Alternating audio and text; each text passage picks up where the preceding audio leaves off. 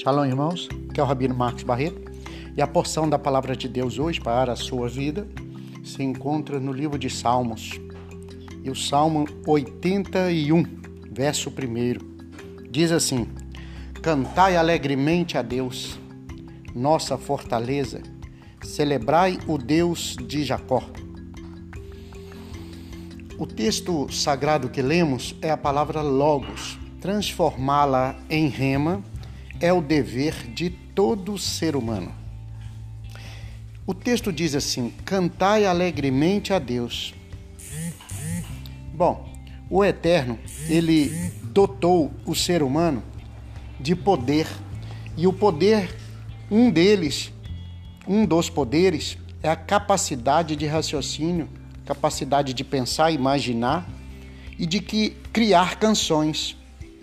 E essas canções por se tratar de criação, porque toda criação, tudo que você criar, deve ter por objetivo louvar a Deus, exaltar o Deus Criador. Portanto, quando você cria alguma coisa, você está eh, fazendo com que o eterno seja espelhado aqui na terra, porque você está com o poder de criação. Então, o texto diz: cantai alegremente, ou seja, você cria uma canção, cria uma canção que louve ao Senhor. E aí Deus diz assim, o salmista ele escreve assim: cantai de que maneira? Alegremente. Não só alegre, porque alegre é momento, alegremente é constante. Ou seja, quando eu falo cantai alegre, eu falo, porque você está alegre, você canta. Agora, quando fala, o texto diz cantai alegremente, ou seja, todos os dias da sua vida. Leve o estilo de vida de alegria. Leve a alegria do Senhor para dentro da sua casa.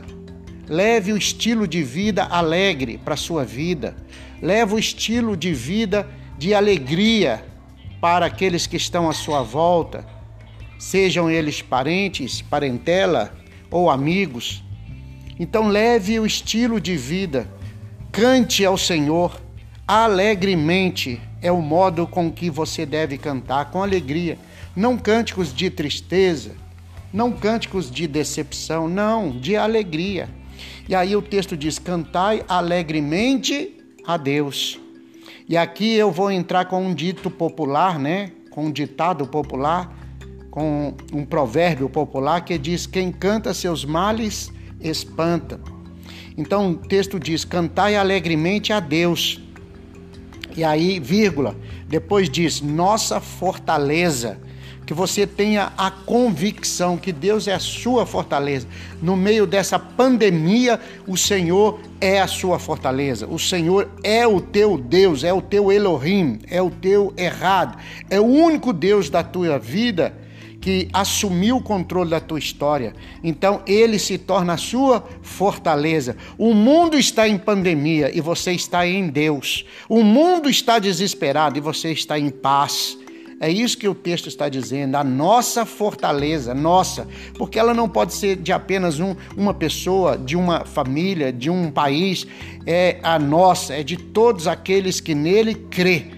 Aleluia. E o texto diz ainda para terminar o verso diz: "Celebrai o Deus de Jacó". E aí eu quero te lembrar que quando você celebra é um nível mais alto do que cantar.